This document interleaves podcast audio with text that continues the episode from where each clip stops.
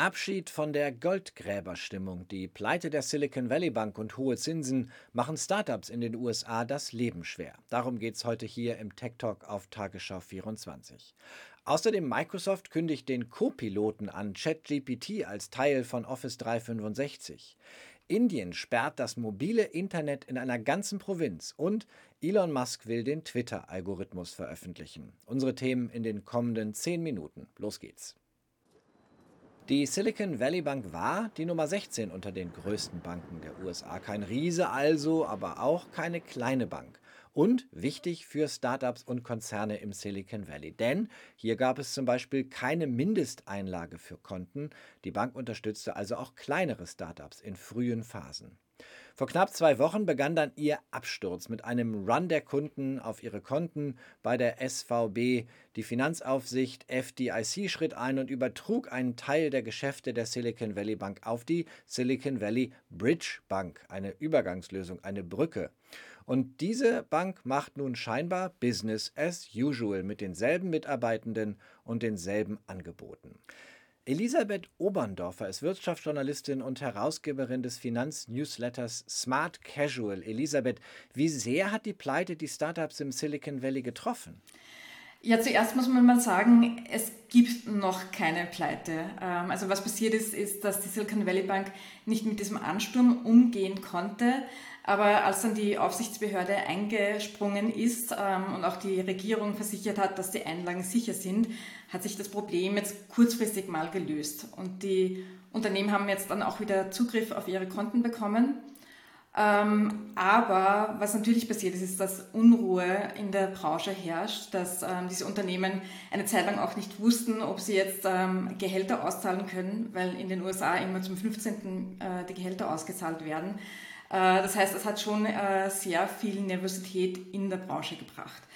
Was mich jetzt ähm, ein bisschen nachdenklich stimmt, ist, dass äh, die Regierung, die Aufsichtsbehörde ja vor einer Woche schon einen Käufer finden wollte und das ist bisher nicht passiert.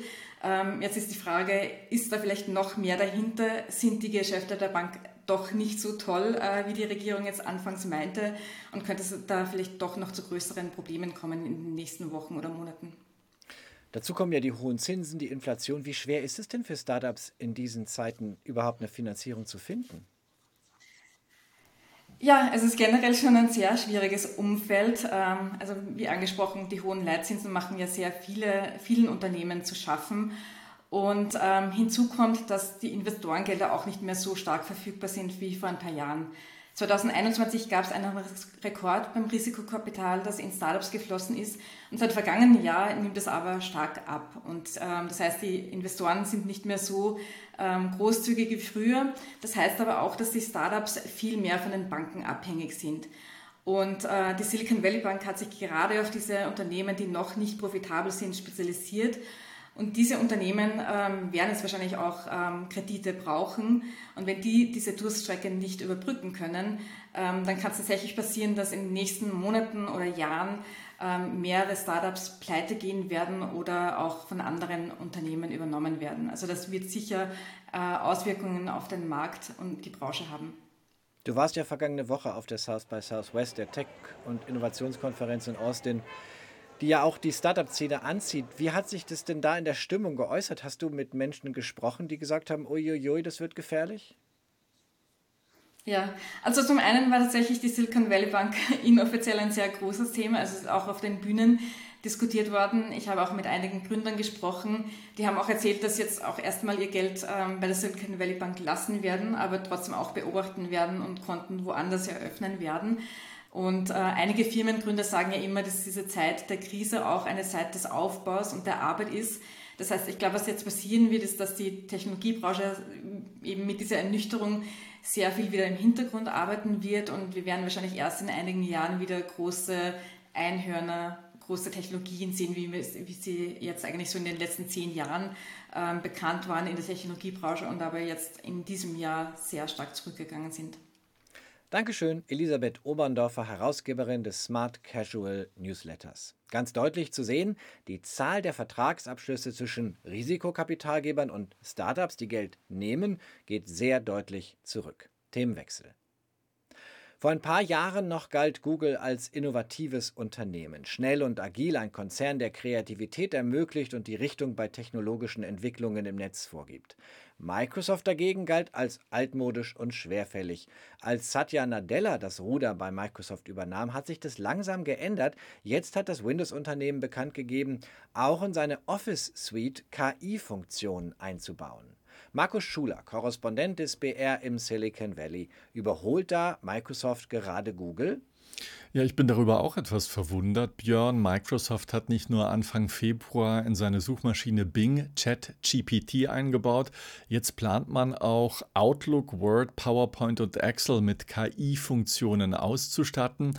Einige große Unternehmen, derzeit wohl um die 20, die dürfen die Entwicklerversionen der Bürosoftware schon testen.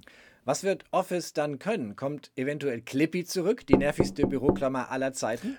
Nein, natürlich nicht. Clippy ist mausetot und wird uns auch äh, nicht nerven. Microsoft spricht in diesem Zusammenhang immer von sogenannten Co-Pilots, von Assistenten, die sollen zum Beispiel Unternehmensdaten durchforsten oder Telefonkonferenzen protokollieren und daraus sollen dann mithilfe eben von ChatGPT 4 Dokumente, E-Mails und Präsentationen entstehen, das Ganze weitestgehend automatisiert.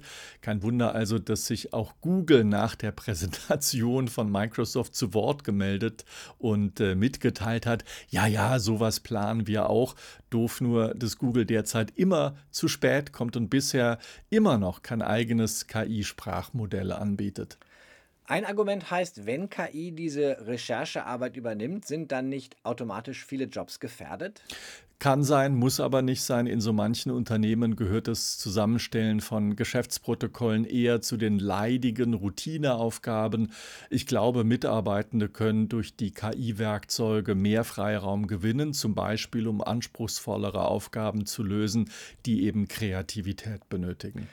Die Präsentation von Microsoft zum KI-Office-Paket hat ChatGPT erstellt. Stimmt das? Ja, die Präsentation selbst wurde wohl mit Hilfe von KI-Tools erstellt. Microsoft hatte den Assistenten um Ideen gebeten. Das, was ChatGPT 4 dann daraus zusammengestellt hat, soll wohl so gut gewesen sein, dass das Team von Microsoft etwa 60 Prozent des Materials verwendet hat. Eine Sache, die war Microsoft bei der Präsentation ganz wichtig. Alle Dokumente, die die KI zusammenstellt, enthalten auch Links zu den Quelldokumenten. Die Nutzerinnen und Nutzer sollen nämlich genau sehen können, wie dieser Bot zu seinen Schlussfolgerungen gekommen ist. Und wann, Markus, kommt das neue Office-Paket raus? Ja, in den kommenden Monaten dürfte Microsoft bereits in seine Beta-Channels erste Versionen äh, von Office veröffentlichen. Man ist da also wirklich mit äh, großer Geschwindigkeit unterwegs. Dankeschön, Markus Schuler, BR-Korrespondent und unser Tech-Experte im Silicon Valley. Schauen wir nach Indien. Wie leicht ein Staat den freien Zugang zu Informationen einschränken kann, das konnten wir dort am Wochenende sehen. Der Staat Punjab hat den Zugang zum mobilen Internet blockiert für 26 Millionen Menschen mit einer einfachen Verfügung, handschriftlich ausgefüllt. Seit Sonnabendmittag für 24 Stunden, dann für weitere 24 Stunden, 48 Stunden nur SMS und Anrufe, keine Messenger, kein Internet. Ein Riesenproblem, auch für viele Geschäftsleute. Hintergrund war die Fahndung nach einem 30-jährigen Sikh-Prediger, der für die Unabhängigkeit des Punjab von Indien eintritt. Der Staat Punjab begründete die Sperre damit, er wolle Unruhen und Fake News verhindern. Indien ist das Land mit den meisten Internetblockaden. 700 seit 2012 zählt die Internetseite Internet Shutdowns. Die meisten davon in Jammu und Kaschmir. Dort gab es seit 2019 schon einmal 19 Monate lang kein mobiles Internet. Elon Musk führt sein Unternehmen derweil weiter mit Tweets. Er verkündet, dass Twitter am 31. März seinen Algorithmus offenlegen werde.